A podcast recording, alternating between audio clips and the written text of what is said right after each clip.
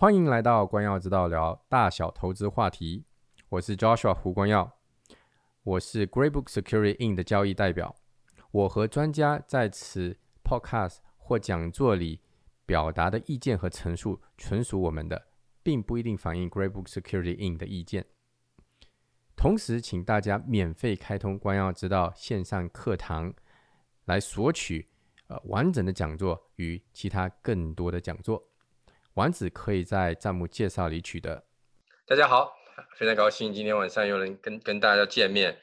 呃，今天晚上呢，大多数都是光耀知道的群友哈，然后加上呃高博房地产私募基金的客人，同时呢，范杰呢，呃那里也有他的客人参加。啊，今天晚上的呃讲座，非常高兴可以在这里见到大家。疫情呢，改变了我们的生活，同时呢，给我们一些。呃，其他的机会，这个讲座就是一种这个机会哈，可以在线上跟大家见面。不认识我的人，我自我介绍一下，我的名字叫 Joshua 胡光耀，现在任职高博房地产私募基金的呃执行董事，带领呃我的团队呢，呃基本上是照顾我们公司的华人的呃一个呃华人市场。目前为止，我们总共照顾大概一千多家的呃投资客人的家庭。呃，总共在我们这里募资了大概也有两个亿加币，这七八年来哈，嗯，还有呢，这个在疫情当中呢，呃，我自己呢也做了一个视频，呃，视频号里面到陆陆续续到今天也有两百多个视频，朋友们可以在这个自己的微信的视频号里面呢找一找，光耀知道，知识资本的知，道就是那个知道的道了哈，啊，可以。如果有兴趣，可以关注一下。同时呢，呃，最近呃，我也组织了一个课程，地产投资的一些课程哈，二十一堂，光要知道二十一堂地产投资课，还正在做，已经录制了一些。呃，有兴趣的朋友呢，可以这个扫描光耀助手这个微信号哈，呃，不是微信，呃，这是对微信光耀助手的微信，然后呢，标明你的名字。呃，地产投资课，我会将你加到这个群里面，到时候我每天会发一个，呃，这个这个课程。同时，今天晚上呢，嗯，范杰的这个呃 PPT 啊，跟我们的回播视频呢，啊，我们也会呃组一个群，如果有兴趣要拿这个 PPT 的，可以扫这个关耀助手哈。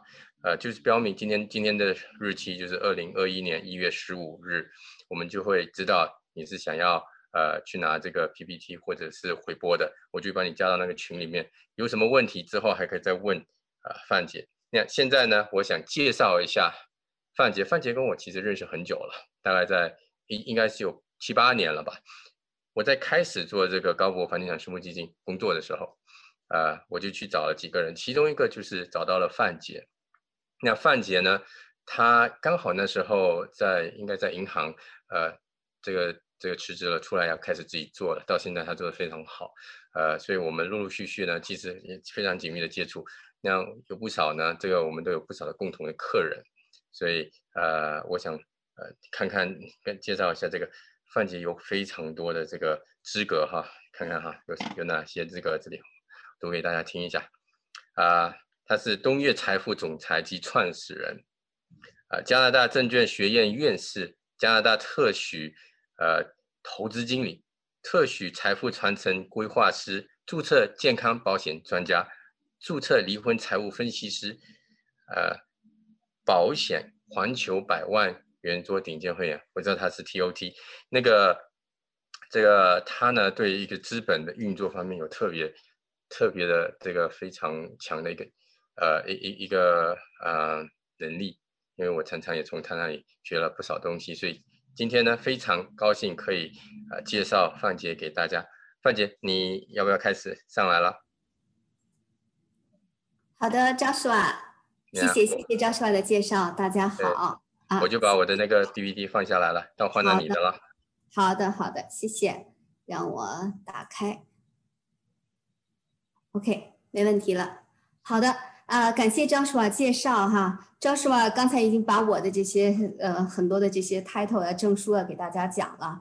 那 Joshua 想让我呢对大家多一点自我的介绍。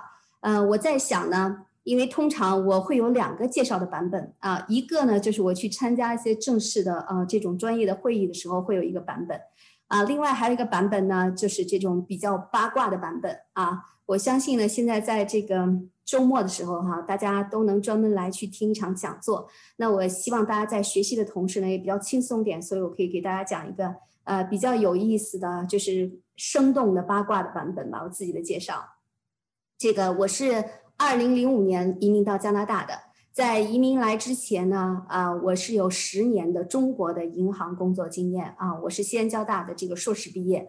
然后呢，我在五年在国有银行工作，几乎做了除了信贷员之外的所有的工作。然后后来呢，辞去公职去了股份制银行，然后在股份制银行呢，主要是去替啊银行做这种货币市场的这种交易。所以呢，这个二零零五年呢，是因为怀了二胎啊，在这个五个月的时候，不得不要要到加拿大来，所以当时我记得是大雪天哈，一月四号登陆加拿大的。那来到加拿大呢？最开始因为由于要带着两个小孩子，所以是根本没有办法再去做朝九晚五的银行的工作。所以我就在想，那我做什么行业呢？当时做了很多的调研，于是我就选了非常非常高大上的这个证券经纪啊。大家上一个呃上一次刚好是这个 Joshua 举办的啊，我们是蒋红律师来讲哈。蒋红律师是证券啊比较少有的多伦多专门做证券的律师。所以大家可能学到了一些东西，刚好可以跟我的经验结合在一起。所以我当时做的是证券投资顾问啊，换句话来讲，就是我是可以替客户操盘炒股票的。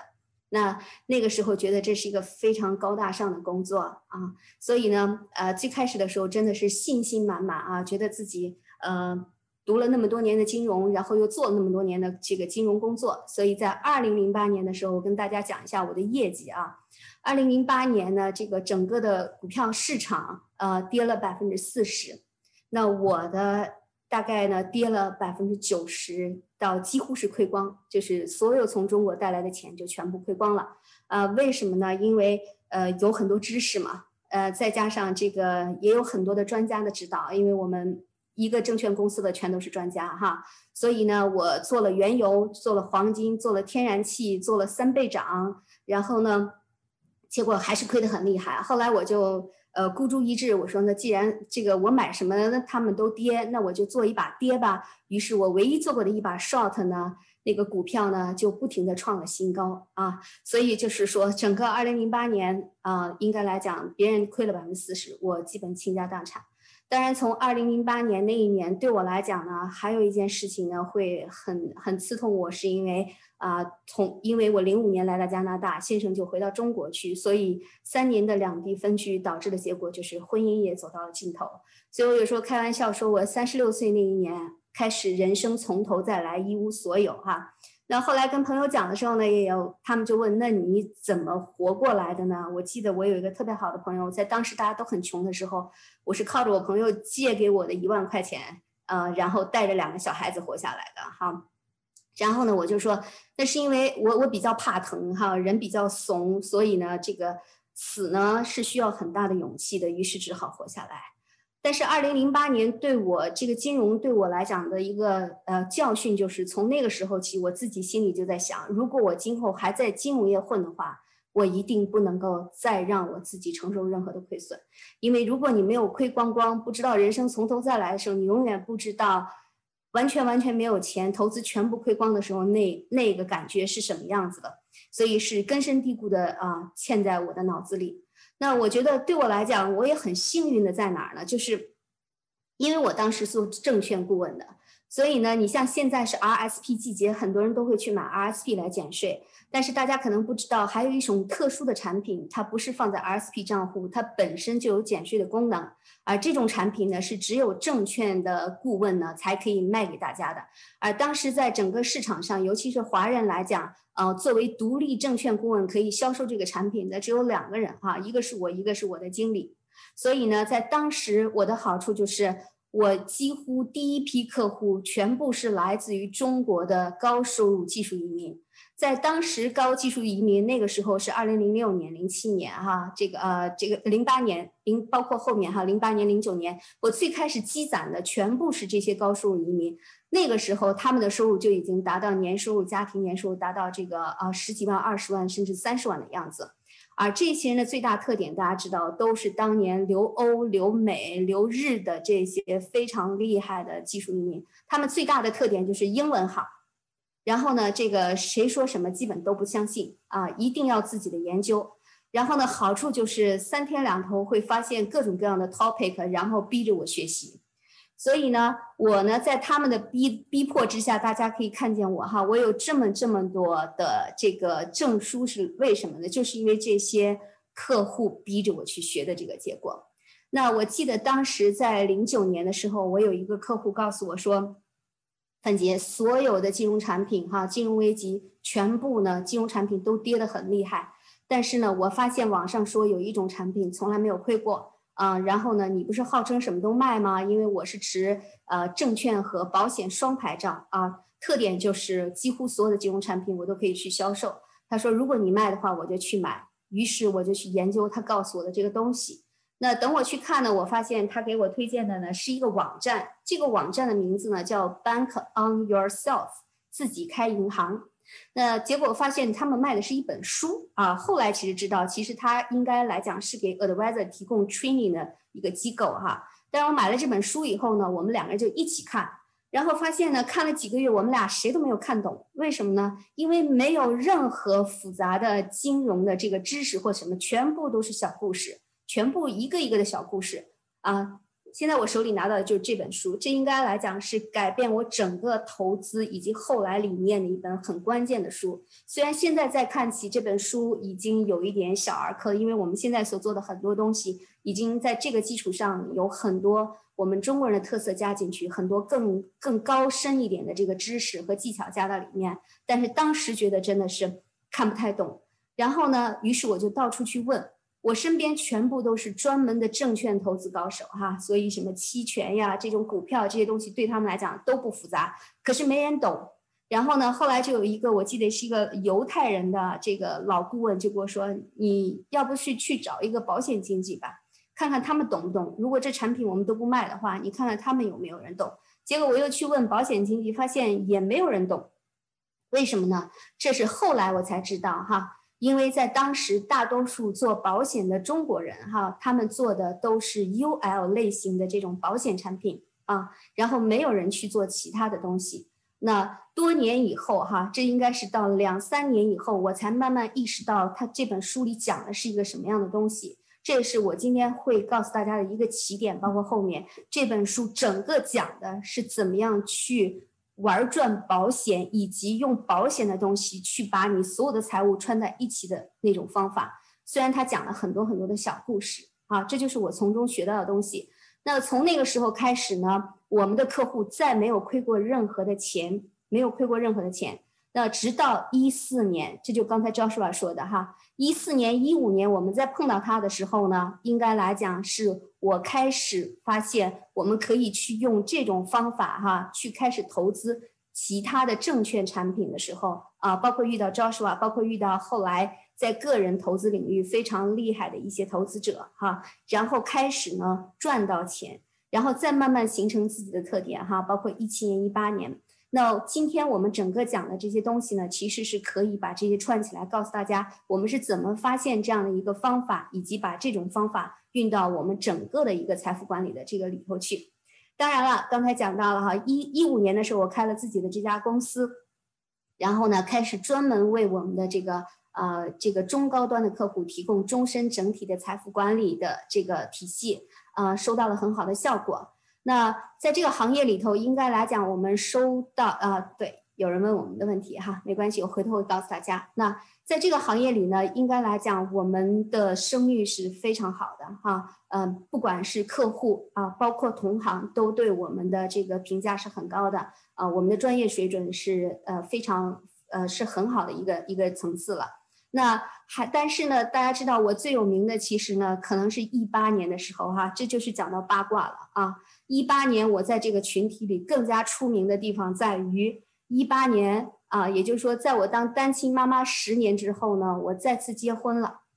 啊，结婚呃，嫁给谁了呢？嫁给的是我的投资移民客户呃的儿子。那呃，在我四十六岁高龄的时候，我说啊，二零一八年我四十六岁高龄的时候，我嫁给了三十岁的啊这个我的先生。然后呢，我们俩呢，我只有一米五哈，我跟他身高差三十六厘米，因为他一米八六，所以呢，呃，他们说当时我结婚的那一天。经纪人圈比较沸腾啊，无论是这个做理财的还是做地产的都比较沸腾。呃，因为我给这个中老年妇女哈带来了希望啊，这是真的是开玩笑。所以后来呢，有很多的朋友还专门因为这原因来跟我结交啊。为什么？因为他们觉得一个曾经这么这么惨的人哈，都可以这个呃，咱们叫做重新的再次的呃走向更好的这个这个生活。呃，应该来讲是一个非常乐观的，呃，然后呢，而且还能够分享知识，所以我拥有了很多，呃，不管是地产行业还是我们这个行业的这个好朋友，所以这是我的一个八卦的东西啊。当然呢，在今天我们要给大家分享的这个东西里面呢，我来讲呢，就是前三分之二的部分是比较好懂的，为什么呢？因为你会发现我讲的就是你平时身边的东西。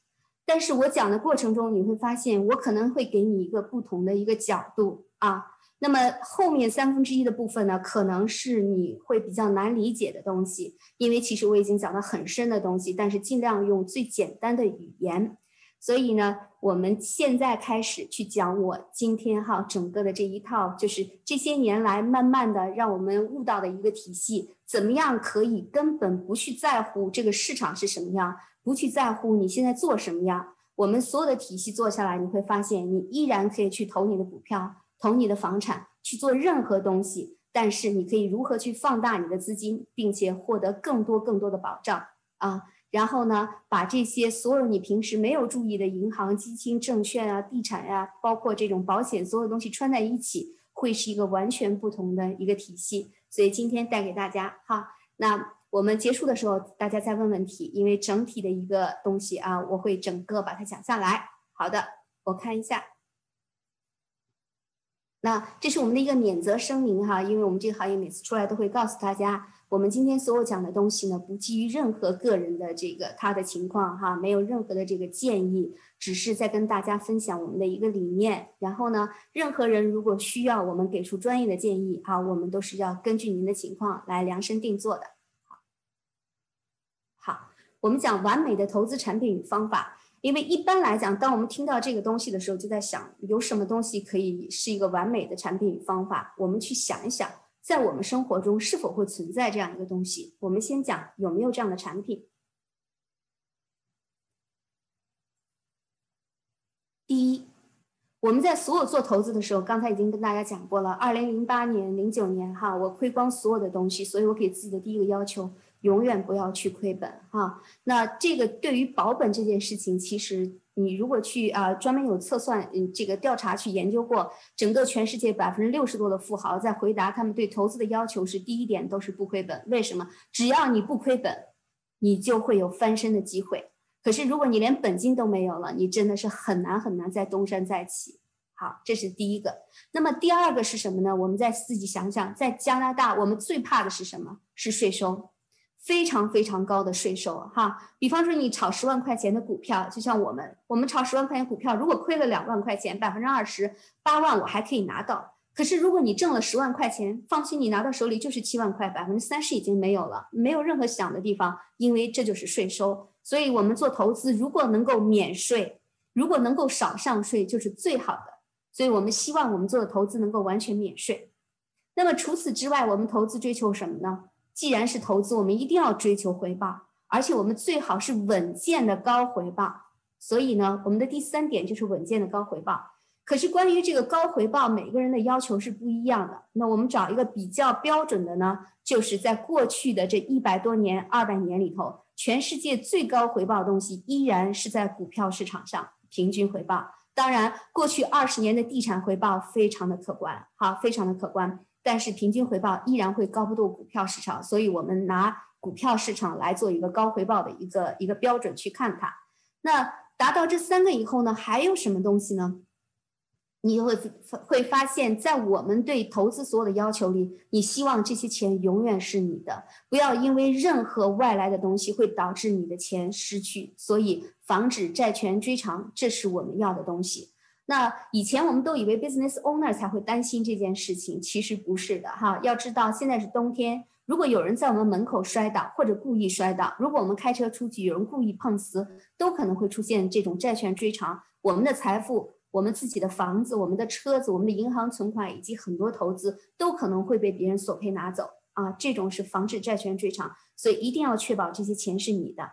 那如果能达到这些要求，可是这些钱锁死了呢？就像我们现在哈，在过去这个疫情的时候呢，很多时候在刚开始的时候，大家很头疼。啊，我们那有一些房子已经赚的不错了，想要卖，但是没有办法卖啊。有的比方说，我我最近有客户告诉我说，我的 condo 真的不错，可是现在卖不出去，也租不出去，怎么办呢？那他就会占着你的资金。所以呢，我们做任何投资，资金如果能够灵活，这个是非常好的一个点。那么这五点其实构成一个完美的投资的产品。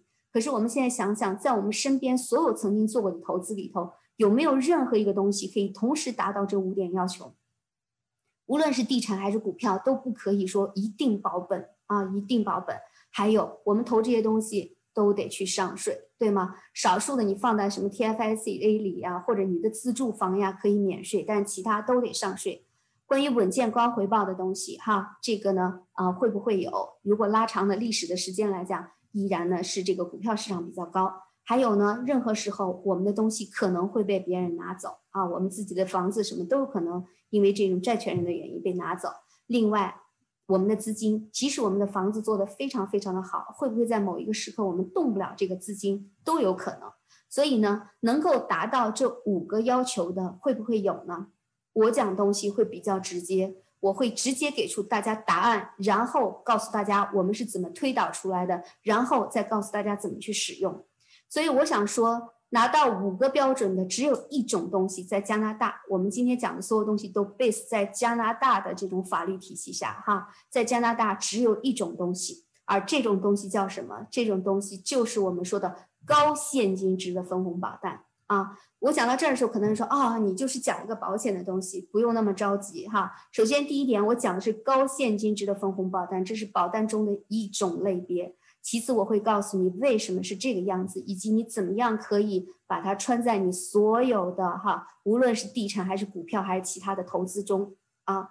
那关于这款保单，它能够具备的五个点，刚才我们说了，稳赚不赔、免税、防止债权追偿，这三个点都不需要考虑。为什么不需要考虑？因为这三个点全部是法律规定的。好，我们现在只需要质疑的是稳健高回报和灵活进出。那为什么是稳健高回报呢？我们看一下下面的这张表呢，给大家所展示出来的呢，是一九六五年到二零一九年，我们现在还没有更新二零二零年的数据哈。大家可以看到最中间的这个伯克希尔的这个市值呢，这是什么？巴菲特的股票，这是巴菲特的股票。从一九六五年到二零一九年，它的平均回报是复利二十点三，这是没有任何人能够。比他厉害的啊，什么概念？一九六五年的一万块，现在是两亿六千万美金，二点六个亿美金，就是这么高的回报。对，但是呢，大家可以看到它的标准方差三十三点八二，什么概念？标准方差，如果做投资人都知道，它是一个风险风险这个大小的一个衡量指标，它越大，说明它的动荡和风险就越大。那它的标准方差是三十三点八二。那我们再去看一下，我把这个关小一点。好，那我们再去看一下最后一列呢，标普五百的指数，这个是美国股票市场。美国股票市场比加拿大的股票呢回报高，因为美国很多大公司是分红的。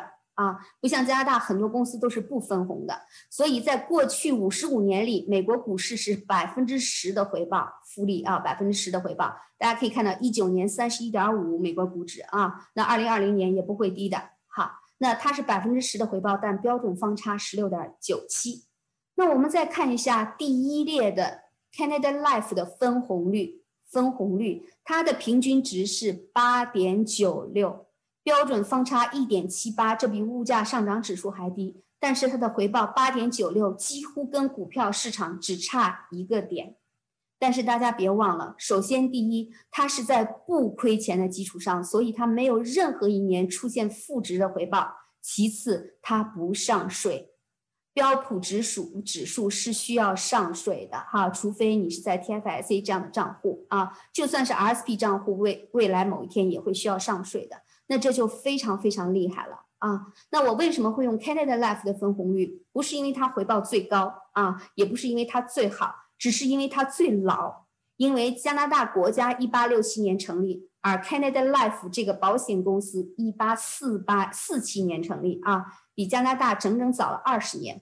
而分红保单是从一八四八年开始分红，到现在分了一百七十三年的历史啊，所以这是一个非常非常古老的产品，非常古老的产品。好，那我们看一下。下面的这一张图呢，其实是把它啊用这种曲线来表示出来。黄色巴菲特股票，绿色股票市场，红色有一条线，有一条线在零以上，然后呢百分之九的位置哈，大家可以看到分红保单八点九六这个位置啊。所以如果呢有时候大家会去发现哈，在一些这个呃老外的这个 advisor 他们写的文章里头会说，这种产品是一个非常非常。boring 的产品很无聊，为什么？因为根本考验不出你的智商啊，也考验不出你的水平。你投个股票还能看出水平啊？投这个东西看不出水平啊，它就是这么样的回报，就是这样稳稳当当。好的，那很多人问，为什么这个分红保单可以有这么高的回报？它到底是个什么东西？其实很简单，没有任何复杂，它就是一只基金而已。保险公司把你的钱拿去，然后去投资。就跟我们把钱交给基金公司，基金公司拿钱一样。同样，那这个 Greybook 的产品也是一样，把你的钱拿来，然后呢，他们去找好的项目去投资，一样的理念。那我们这一个图呢，是用什么呢？是用 Manulife 的这个 part 呢，它的分红保单举例的。哈，这些钱去了哪儿？大家可以看到，这其实就是一只 balance fund 平衡的混合型基金。那我用三种颜色表明，是因为它基本上是三大块儿。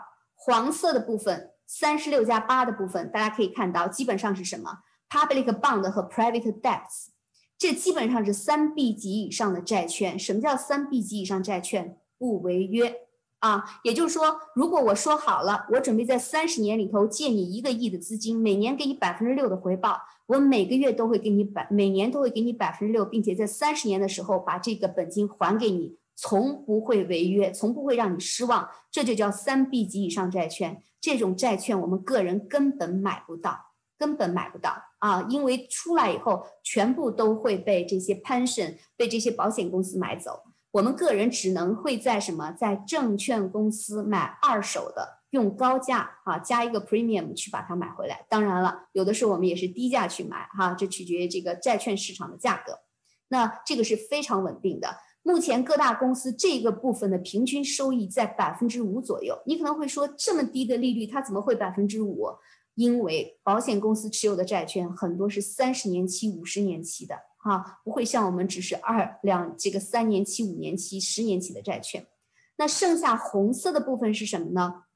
红色的部分百分之三十九呢，都是我们的商业物业，遍布加拿大的顶尖商业物业。这是有稳定的租金收益。既然大家那么喜欢投房地产啊，那我们如果去通过呃去投资保险公司的这个它的分红保单，其实是等于我们间接的投资了加拿大的顶尖商业物业。比方我举个例子，应该是一百八十一号吗？还是一百七十九号 Wellington Street West？哈，这个大家会知道哈，这个其实呢是呃 RBC 的总部之一啊。我知道他们的国际业务在那栋楼上。它是 RBC 是唯一的租客，它的房东是 Manulife 啊，所以很多在加拿大很多的很多的保险公司，他们拥有的物业都是出租给各种各样的这个大的机构，包括大家不知道，我们加拿大的政府大楼都是租客，因为加拿大的政府呢，他们是没有不会像中国哈，用我们的财政用我们的税收去盖起大楼。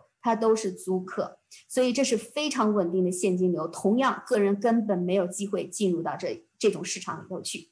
那么剩下还有百分之十七呢，是跟股票市场挂钩，因为我们都知道了，最赚钱的依然是股票市场，所以呢，保险公司也会去投部分在股票市场。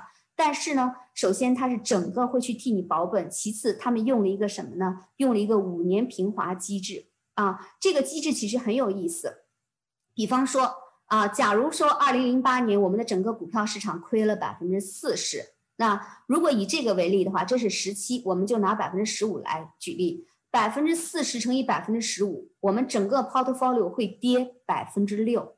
但是这个六呢是用五年平滑掉，所以把它除以五，每年只实现一点二的亏损。但是大家别忘了，二零零九年股票又涨上去了，所以那一年的盈利同样又会用五年平滑。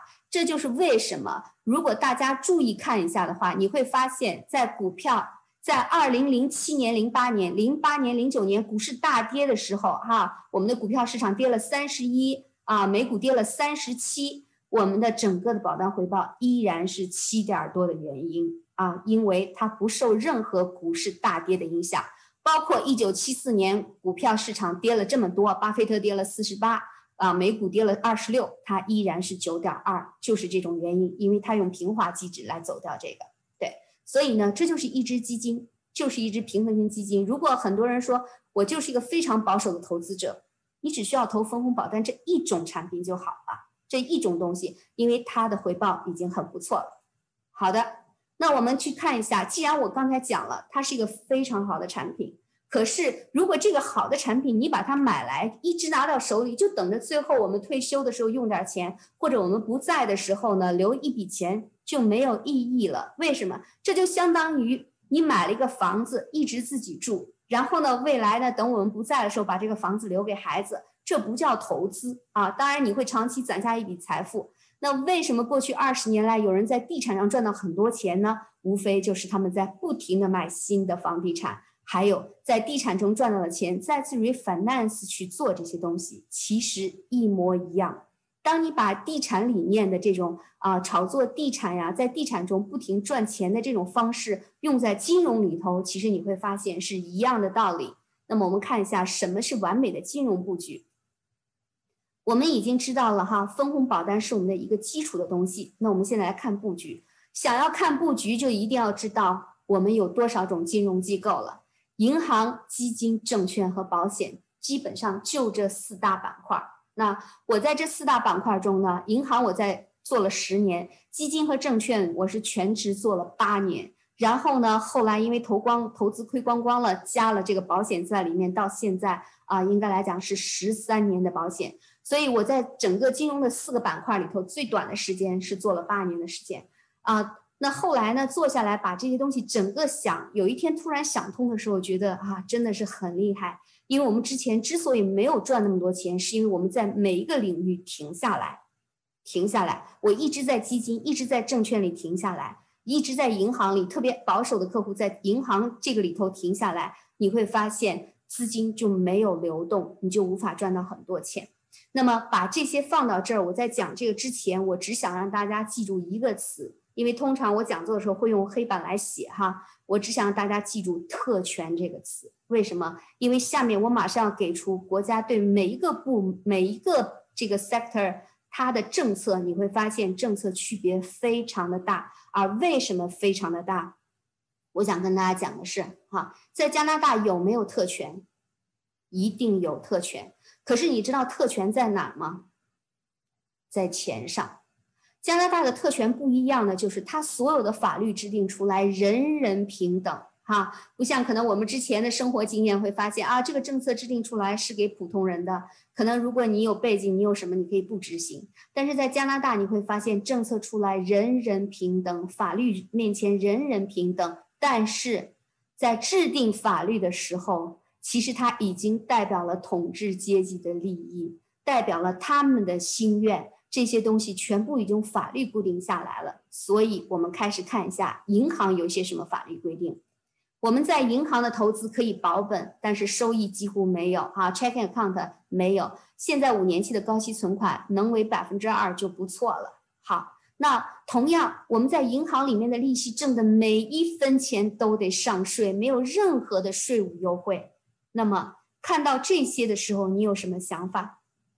收益如此之低，还全部都要上税，所以呢，你会看到没有任何的政策偏向于它。既然没有政策偏向于它，说明这就是普通老百姓才会去把东西投进去的地方。那么国家对它的保护，如果这个银行倒闭的话，只会有十万块钱。这是 CDIC 的保护。上一次的课程，大家如果听了蒋红律师讲这些东西，就会跟这个可以串起来了哈。CDIC 保护只有十万块，哪怕我们用尽所有的办法，也只可以让你有七十万的保障。假设你有一千万，这个银行倒闭，你就只会剩掉九百九十万啊，九百九十万就没了，只会有十万块钱。好了，那我们看一下基金和证券。基金和证券的特点呢，它不保本，所以它才会有很好的收益啊。我们可以投股票、投债券，能赚比较多。但是它还会有什么？它有税务的优惠了啊！因为我们所有的投资呢，会产生三种类型的收入：income 类型要百分之百的上税，还有分红，大概百分之七十五左右进入上税体系。还有我们的 capital gain 百分之五十进入上税体系，有税务优惠，而不像银行百分之百的利息都要上税。但是大家知道为什么会有税务优惠吗？我如果赚一百块钱，无论我来自工资、来自房租、来自炒股或者来自我怎么样，都是一百块钱。为什么拿到手就会有这么大的不同？很简单，因为产生这些收入的那些投资者，他们的实力、他们的有钱程度。不同，怎么说呢？我只举一个例子，关于分红。大家知道，income 就是你百分之百上税。什么叫 income？你的工资、你的奖金、你的房租、你的银行存款的利息。想想什么样的人会有这样的收入？哈，相对来讲，这些人都是普通人，都不是资产特别巨大的人。所以呢，国家才会让你上完完全全的税收，不会给你任何税务优惠。而为什么分红会有百分之七十五进入你的收入体系？你可以少上一部分税呢？很简单，因为分红只有两种，一种是 public 公司的分红，也就是说，今天我买了 CIBC 的股票，我如果去上税的话，我挣一百块钱，我可能七十五块钱才算我的收入。为什么？大家想想，我们能持有多少 CIBC 的股票？CIBC 最大的股东是什么样的？什么样的人才会持有他的股份？很有钱的那些高管啊，那些创立的人，他们才会持有。那还有一类人呢，他的税务会有优惠，就是所有的 private 的 company 的 business owner，他们给自己发的钱也会是分红，所以他们的税依然有优惠。我们一个个人拿工资的，超过一万两千多、一万三就要开始上税了。可是一个 business owner，如果他给自己分红不发工资，三万五以上才开始上税。啊，所以我们说了，这些人的收入水平，这些人的财富水平，使国家给他了税务的优惠，更不要说 capital gain 了。为什么 capital gain 是百分之五十的优惠？为什么我们有很多人愿意去炒房子？百分之五十，是因为很多的股票出售是百分之五十。那些大的 business owner 把自己公司股份整个出售的时候，他们只是有百分之五十才进入到自己的上税体系，这就是税务优惠。而因为这些人有钱，所以国家给了他更多的保护。CIPF 保护一百万啊，已经比银行的这些保护要大了。那么看保险公司呢？我们的保险公司，很多人以为我们只会有保障，其实保险公司拥有非常非常多的投资，它是很大的投资一块儿。当然，它的投资有基金有保险了。我们今天不是讲保障哈，所以这些我们都不用去讲。那么只是看投资的话，保险公司也有基金。然后呢，我们的这个 mutual fund 公司呢也有基金，区别在哪儿呢？区别它有三个特点：第一，保险公司的基金它有保本的特点，还有它防止债权追偿。记得我们之前讲过防止债权追偿这件事情，全世界的防止债权追偿只有两种方法可以做到。第一种，每一个国家都给他的保险公司有这样一个特权，只要你的钱在保险公司，无论是投资还是保险。都可以防止债权追偿啊，没有任何无论多小的钱都可以。还有一种可以防止债权追偿，就是全世界的有钱人用的信托方式。为什么？因为信托改变了所有权啊，所以呢，如果别人追偿你，你想想，信托里头那么多亿，它根本就不是你的钱，所以不会被追偿走。同样的道理啊。那还有，如果保险公司倒闭了呢？啊，它的保护机构叫 Assures，所以它有百分之八十五的保护。同样，我们假设如果你有一千万，银行倒闭，九百九十万没了；基金公司、证券公司倒闭，九百万没了；保险公司倒闭，一百五十万没了。这就是为什么很多很多的大的资金，包括很多的医生和律师，他们自己的投资都会去选择啊，很多的投资会选择放到这里头，也是这个原因。那另外呢，还有就是保险公司，保险公司它的投资里头，保险类别里头有两种是带投资功能的，一种就是我说的 Universal Life 万通式保险，一种就是分红保单。那这张表大家可以看到，这张表我列出了加拿大所有金融机构所有他们生产的产品啊。当然，如果大家上次听过蒋红律师讲的东西，同样包括我们很多人都做过 Greybook 的东西。Greenbook 属于什么呢？它们属于证券类别里的其中一种啊。上次蒋红律师也讲了，证券类别里头分三种，第一种就是我们 full service 的证券哈，基本上大家能看到的 private wealth 就是属于这一类的。还有一种就像 TD Waterhouse 或者是 q u i s Street 的这种啊，这种 discount broker。啊，只会给你便宜的这个交易成本，不给建议。还有一种就是我们的豁免证券商，exempt exempt market dealer。那现在收益最高的很多产品都是出现在豁免证券商的经营范围内的，因为他们是非常非常专业的，只经营一个领域的这些人啊。所以这张表我列出了所有的加拿大的金融机构以及他们经营的品种。那大家有没有发现？只是在保险公司这一个领域里的若干投资产品里的一个小的部分放了分红保单，而这个分红保单具备我们前面刚才说的稳赚不赔、不上税，然后呢，它的长期回报接近股票市场，即使是在过去十年哈，我们的这个这个利息非常低的情况下，它也有百分之六点五到七的这种回报啊。那这是他的，还有呢，它防止债权追偿。另外，它非常灵活，它满足了所有有钱人对财富的要求，但是放在这里非常的不显眼，并且国家怎么样可以尽量的让你不去买它？它把它定得很贵，因为如果你交一万块钱保费，你会发现里面真正的用来买保险的部分可能只会有一千两千，而大多数全部都是去投资。所以它其实是披着投资保险外衣的投资产品。那分红保单国家并不想让你买，所以它很不起眼。那如果买的人很多怎么办？如果买的人很多，就会出现政策的改变。我们说过了，所有的政策因这些后面的人而改变。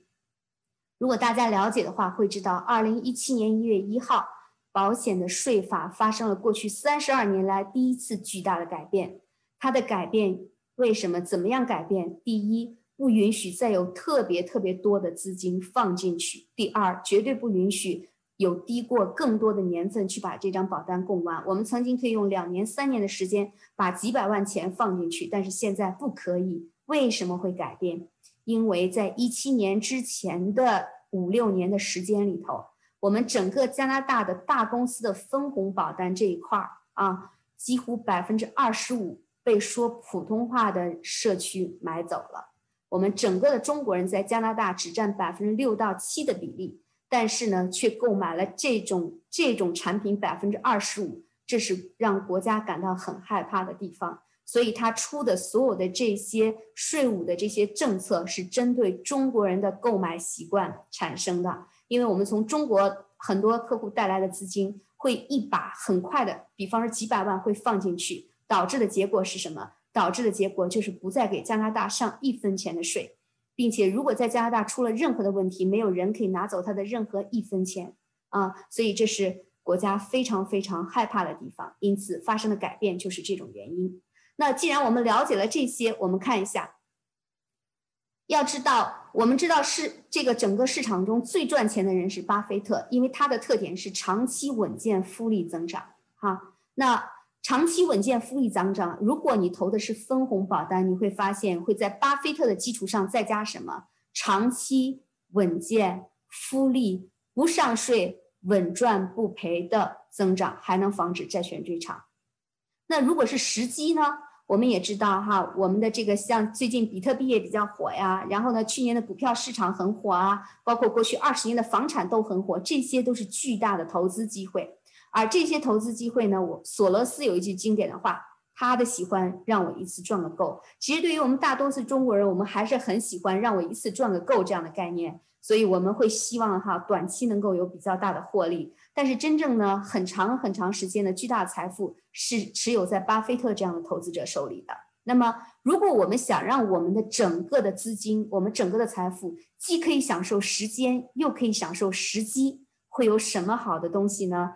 他俩中间还在出现一个老头，这个人是谁？这个人就是洛克菲勒，因为洛克菲勒写过很多的信给他的儿子，其中第六封信的标题就是“人生就是不断抵押的过程”。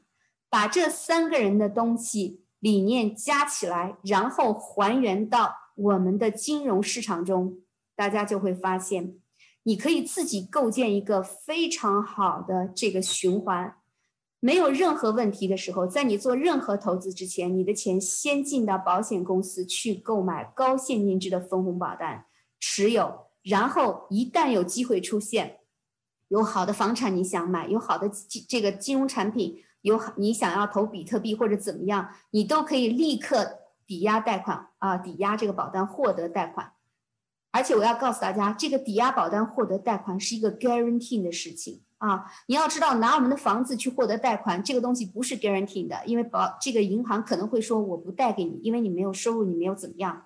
但是保单贷款有两种方式，一种通过银行，同样会经过审批，但是还有一种直接就从保险公司贷 guarantee 啊，一定能贷到百分之九十。唯一的区别是什么？就是它的利率会比银行高一个点。银行给保单的贷款 P 加一。保险公司给保单的贷款 P 加二，但是 guarantee 啊。那么再看，当你的钱进到银行，从银行出来的时候，再怎么办？把握时机获得暴利，把它放进基金、证券、房地产或者比特币，无所谓什么，只要你觉得现在这个市场不错的，你就可以放进去投资。如果你赚了钱，再把它返回，再还回去，同样整个形成一个完整的循环。那么这个时候，你就会发现你自己可以在若干年的时间里去不停的重复这些东西，重复这些东西。那这只是一张图。那大家看了这张图以后呢，会在想，那我们到底怎么用呢？很简单，我底下用实际例子告诉大家怎么去用它。好了，这就是如何玩转保单。我们用实际的案例去讲。首先，我先给大家介绍非常非常传统的玩法。啊，什么叫传统的玩法？我们刚才说了，它不过就是一只 balance fund，一个稳赚不赔的 balance fund。那我们去投它，我们的目的呢，就是长期呢，我们退休时候可以用它。所以呢，这是我们的啊，其中一个客户的一个例子。四十岁的女性呢，她购买每年十万块钱的保费，为什么？因为这是一个投资移民。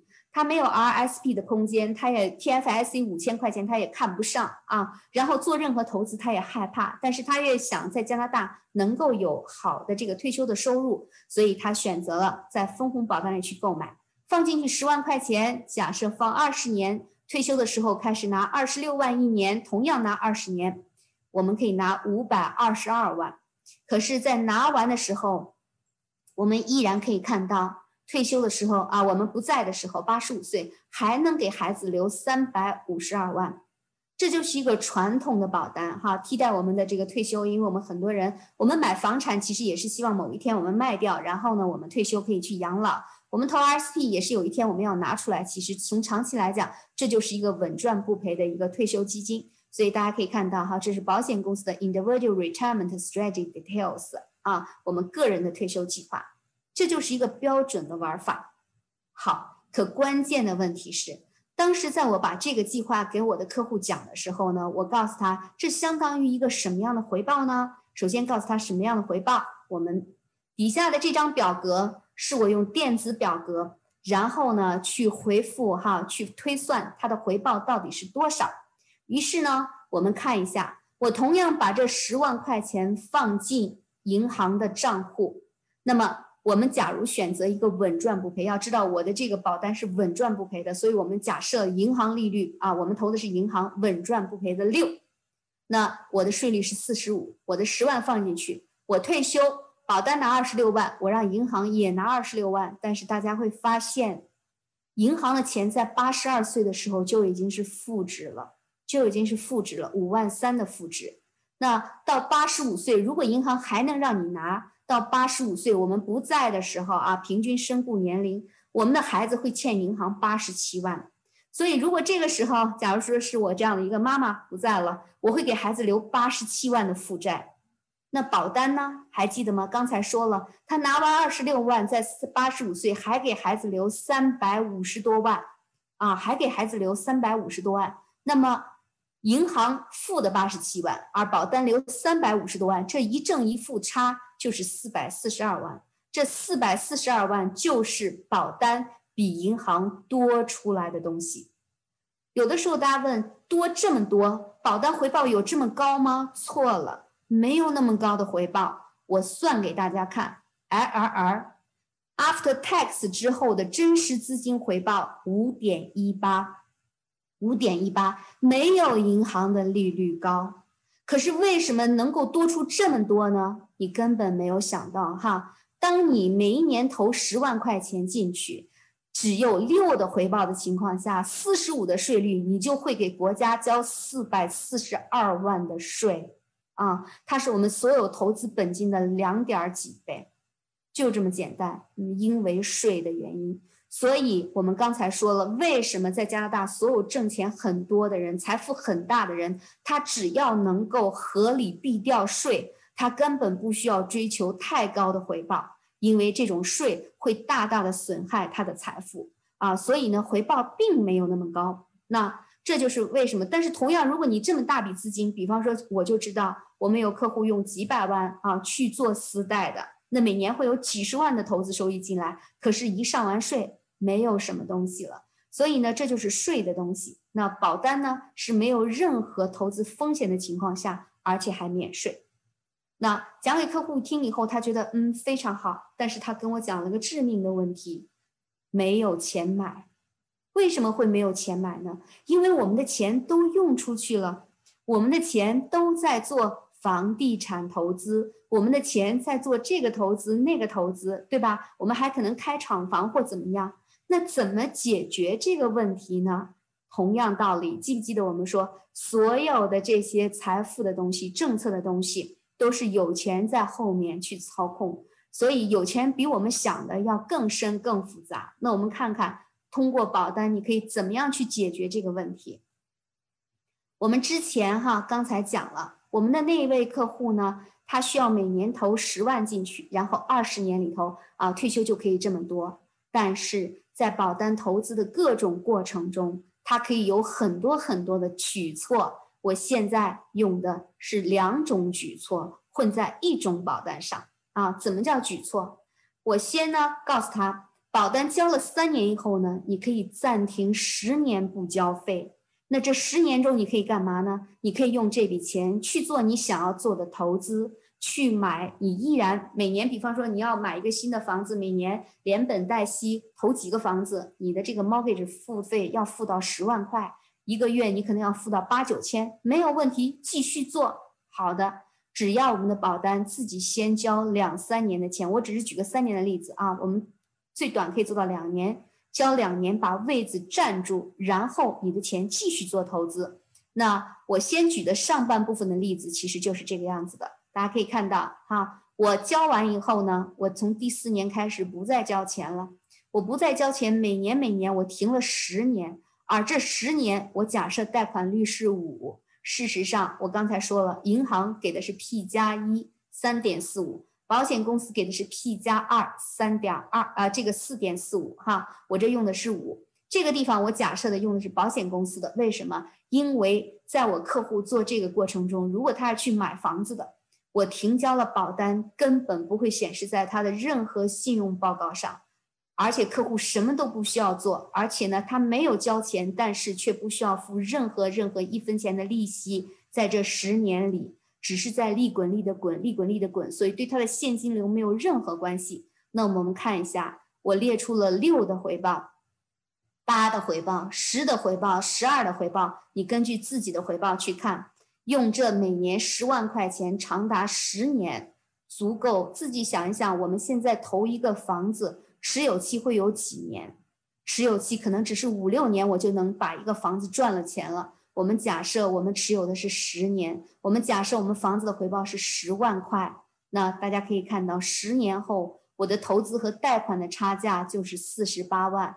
要知道我的保单在那边还赚着九点几的这啊六点多，相当于外部九点多的回报，而同时我的投资、我的房产、我的股票、我的所有东西还在赚钱。如果我在外围的收益是十二万的话，那么十年后我净赚了这么多，而这个时候我可以把外面的投资卖掉，我的房子卖掉，因为所有的投资总有一天你会卖掉。而卖掉的时候，我的钱就回去了。所以用这种方式，它的好处什么？它会把你未来所有将要赚到的比较确定的钱，现在就投进去，就投到另外一个稳赚不赔的保单里。它的回报相当于什么？可以看到我们这边写的哈，这个投资回报相当于每年不低于九点四二的税前回报。这是一个四十五税率的人，如果这个人的税率更高。他就会达到十点三六的回报，才能收到这样的一个啊一个东西。好了，这就是我们解释。好，那如果十年以后我卖了一个房子，把钱还回去了怎么办？我想要再买一个房子，我可以从保单里一次性借出十一百万。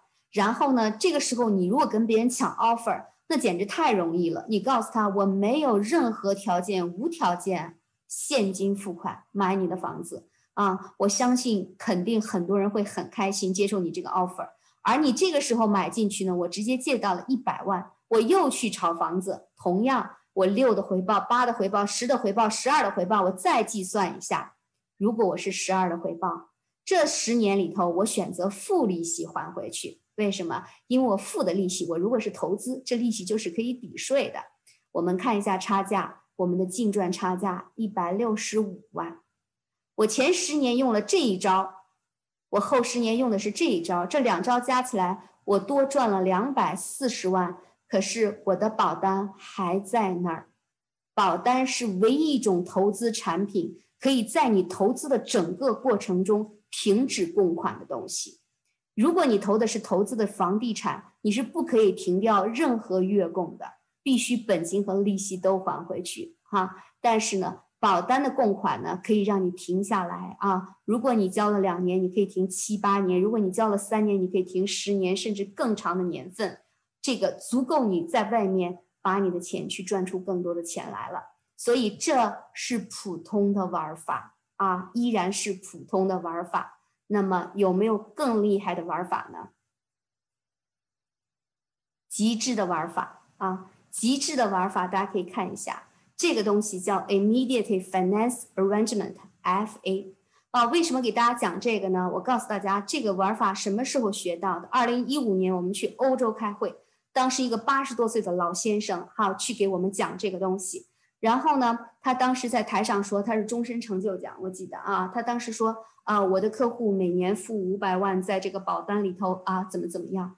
然后我当时听完以后就会很诧异，为什么？因为大家别忘了，我是做证券出身的啊。然后呢，我们对于这些数字非常敏感。目前保单的回报就是六点多，即使像我的税率五十三点五三，对我来讲，只要在外面赚到百分之十二、十三的回报，上完税，我依然可以获得这样的六点几的税后回报。那么，对于我们中国人来讲，很多人都看不上十二、十三的回报，更不要说一个每年可以付得起五百万保费的人。他在全球会找不到这样的回报，不可能的。于是我就问他：啊，你怎么能够说服你的客人用五百万一年投到一个保单里，终身付一个亿的保费呢？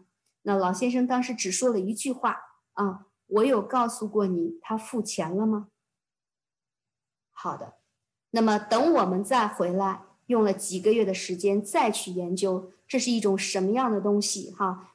立刻的融资安排 （immediate finance arrangement） 的这种策略，我终于明白它是干什么了。大家现在所看到图上的这个东西是我自己的保单，这是我二零一五年研究回来以后，二零一六年呢，我在华人社区里做了第一张 IFA 的保单。那当时，当时我自己却做不了，为什么？因为这就说我会告诉你，什么样的人才可以参与到这种极致的玩法里？你需要高收入、高资产、低负债。想想我们身边哈，高收入、高资产、低负债，缺一不可啊！所以呢，我用了一年的时间去调整我的负债率，然后让我成为银行眼里头最喜欢的那种人啊，最喜欢的那种人。所以才可以用。那它的理念是什么呢？很简单，左半边是保险公司的账，右半边是银行的账。它的玩法就是，我们现在去申请保险公司一张保单，我每年交费十五万，在十年的时间里，我总共交了一百五十万。所以当我不在的时候，保险公司会赔我九百一十八万出来。这就是我们刚才说的六点几的分红率，四十多年完全不上税所给我们带来的稳健收益啊！这就是保险公司账上记下来的。可是保险公司是根本不在乎到底谁付了这笔钱，只要有人付这笔钱。那我前脚给保险公司付了费，后脚一个月以后，银行说：“来吧，我把十五万全部还给你。”你拿着十五万，该干嘛还干嘛去？你不是继续投资吗？你不是继续炒房地产吗？你不是继续扩大再生产吗？你该干嘛还是干嘛？我把这十五万还给你。那他给我有两个条件，第一个条件，我可以选择每年把利息还回去，我还可以选择永远不还利息，等我不在的时候连本带息还回去，但是本金银行都不要。所以很多时候大家会诧异哦，银行为什么会不要你的钱长达这么多年？大家一定要明白原理。刚才我们已经讲过了，银行赚钱的原理是必须要把钱贷出去。所以银行最讨厌那种还得起钱的人提前还钱，是他最不喜欢的。所以你会发现，每年我们到年底的时候，当你想要把你的 mortgage 多还一点，银行会说罚款啊，确定你还得起钱。他就不要你还不起钱，他就天天追在你屁股后面要，这就是银行啊！我们太清楚了，因为我在银行干了十年啊，我们从来都是绝不雪中送炭啊，全部都是下雨天的时候我们会收回伞的。对，这就是银行。所以银行可以给我们两种方式，而现在大家看到 illustration，我所选择的就是借你十五万，然后呢，我会付你利息。可是呢，等到年底的时候，你会把下一年的十五万外贷，我第一年十五万的利息再还给我，每年重复，每年重复。所以大家可以看到，我的 net cash outlay 我没付一分钱，而这边我借了十五万，第一年末这张保单的利息，因为这张保单是我二零一七年一月做的哈，所以我这张保单的利息用的是 P 加零点五啊，没有用 P 加一。当你贷的多的时候，可以跟银行谈。我知道银行可以最低可以做到 P 加零。我当时客户非常非常的这个这个啊，天天缠着银行，最后做到 P 加零点三七五了。所以现在我这张保单其实是二点九五的利息，但是呢，现在图上所展示的是三点七的利息。哈，那你会发现我逐步累积，逐步累积。那么在我八十五岁的时候。我一百五十万从来没有还过，同时我欠的利息累计高达两百七十七万。这个时候我不在了，保险公司赔出九百一十八万。记得，无论谁付钱，保险公司该赔多少他就赔多少。而银行呢，我欠了人家连本带息两百七十七万，扣掉以后，我的孩子留六百四十二万。我整个在四十年的过程中是没有选择付进去任何一分钱的。当然，我要告诉大家，其实实际中这并不是最好的方案。最好的方案是我选择付利息了。为什么？因为我进来的钱，从银行拿回来的钱全部都去做投资了。而做投资，我只要付利息，我的利息都可以抵税，所以我未来会给孩子留更多的钱。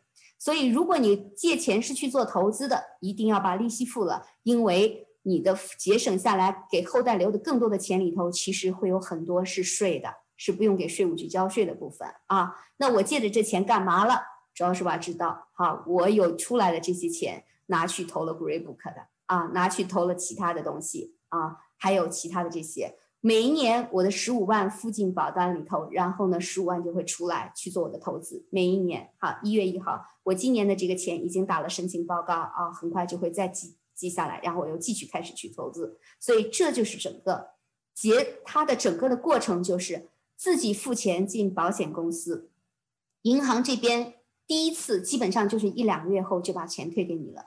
从第二年开始，一定切记是你先付钱。从第二年开始，基本上我钱付进去，confirmation letter 提交给银行，告诉他释放今年的 love credit 给我，他就会释放出来。所以很简单。那这是我个人的，大家再看一下哈，这就是小钱干的。那再看一下大钱干的，这是我的一对客户，五十五岁的一对夫妇，他们联合买的。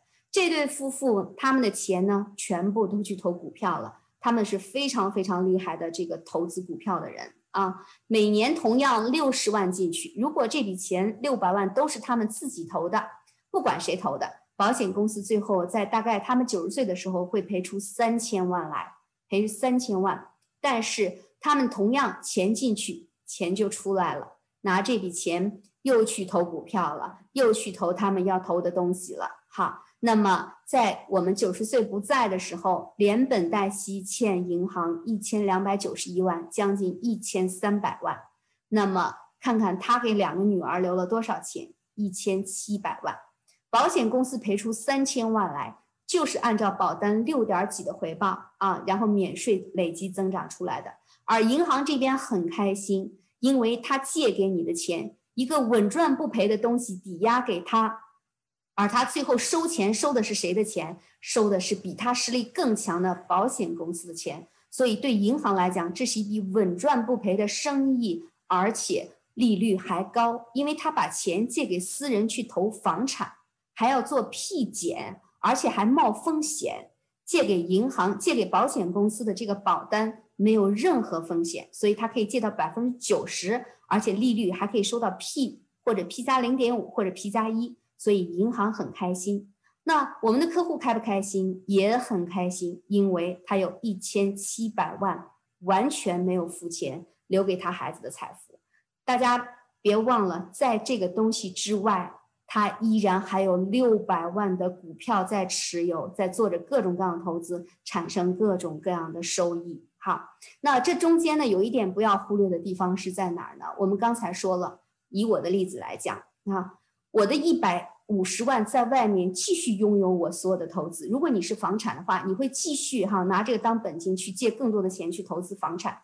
但是，大多数人如果不了解这种运作方式，他们只会有房产，只会有股票。可是由于这样的方式，你同时还拥有了这张保单，而这张保单真的在万一发生问题的时候，它能够带来的就不是一点点的好处了。我们可以看一下。假如以我的数字为例，如果在七十四岁的时候，如果发生意外，人不在了，保险公司会赔出六百七十八万来，而这个时候，我整个欠银行累计两百三十六万的钱要还给他，差价四百八十多万，我并没有花什么钱，我从保险公司能够领四百八十多万，如果我当时是借的一百五十万在外面投房产。外贷贷款，我可能有三四百万的这个这个这个投资房产，这中间可能还有一两百万的贷款，怎么办？四百多万的钱还掉两百多万的贷款，所有的房产都是你家的，所有的资产如果有税都会去上掉，还有一笔现金，你就会发现为什么他们要用这种方式去运作自己的资金，因为他们所拥有的财富会是普通人的两倍甚至更多。而花的钱是一样的钱，好，那我们看完这个以后，我想让大家看一下这个上面图上显示出来什么？显示的是所有目前在保险公司，我们仅是一个 Sun Life 啊，黄色这是 Sun Life 的高现金值分红保单啊，分红保单有不同种，高现金值分红保单一年的保费一千两百五十多万，一千两百五十多万就可以买一个 building 了。每年一个 building 的钱放进保单里，未来不知道要给他的家庭有多少个亿的资金出去啊！所有的这些钱都没有停在保单里，全部都拿走去做自己该做的事情了哈。那大家在加拿大最有钱的是什么？全部都是 business owner，可以看到哈。所以呢，如果大家想了解更多的，我们有专门给 business owner 讲的公司层面的财富管理，都可以去看。好的，那看完这些以后，再记得。为什么我们一定要拿分红保单作为你所有投资的基石？是因为它第一保本，第二免税，第三稳健高回报，第四防止债权追偿，还可以灵活进出。它的灵活。是所有的投资没有一个可以做到的地方，因为大多数当你需要资金的时候，你通常只能卖掉一个东西啊。如果你房子很好，长得不错，你想从它里面拿钱，依然会要经过层层审批，而且呢不一定能拿出来。但是保单只要你要，一定 guarantee 能拿得到。同样记得我们说，钱放进保险里头去，然后呢，当你需要时抵押贷款获得贷款哈。然后呢，去投到基金、证券，哈，无论比特币还是房地产，赚完钱以后，钱再回去。所以，保险加投资就等于时间加时机，因为保险永远都是免税复利增长，啊，越来越好。投资是有时机的，就等于稳赚不赔加暴利，这就是整个你把一个金融体系用全了的地方。好，那。同样，我的基本主要内容讲完了，做个小广告吧。啊，目前我们呢，这个是可能多伦多市场唯一收费的讲座的这个群，因为我每一次的讲座都是有很多干货给大家的。那现在呢，我们在促销我们二零二一年的会员哈，听我们一年大概是在三十六场的讲座啊，那只会二百九十九块钱，现在一月三十一号之前打八折，而且会送九十九的大礼包。九十九的礼包里放了什么呢？大家可以看一下哈，我们用了一年才从不同的地方哈，从中国、从美国运到东西啊。这个 Swell 这个品牌的保温瓶哈，非常非常好的保温效果。还有，因为我们自己经常出出国，会发现到欧洲不同的国家，每一次都要买插头。我们飞利浦的哈，可以适用于四五十个国家的这个插头哈。那这个整个哈是一百块钱，价值一百块钱的礼物。女士，我们都是粉红色的。男士我们都是黑色的哈，给大家的礼物。那我们呢现在的这个悦享俱乐部呢是有四种不同 level 的会员啊，最基础的就是学习啊，其次是悦生活，还有悦人生、悦天下。他们的内容呢就在这儿，大家可以看到啊。那我们的悦学习就是二百九十九，现在打八折。初次入会我们可以啊给大家送的这个东西是呃刚才一百块钱，每个人都有。月生活呢是除此之外还可以再问我两个小时的问题。月人生呢是我们最贵的个人最贵的年费九百九十九打八折啊，可以我们为这个家庭设计整个的一个 financial 的 planning 啊。月天下是我们专门给我们的 business 企业家做的啊，一年中无数次 unlimited 问我们的所有的问题啊。好的，那广告打完了哈，我们来看一下 Q and A，谢谢大家。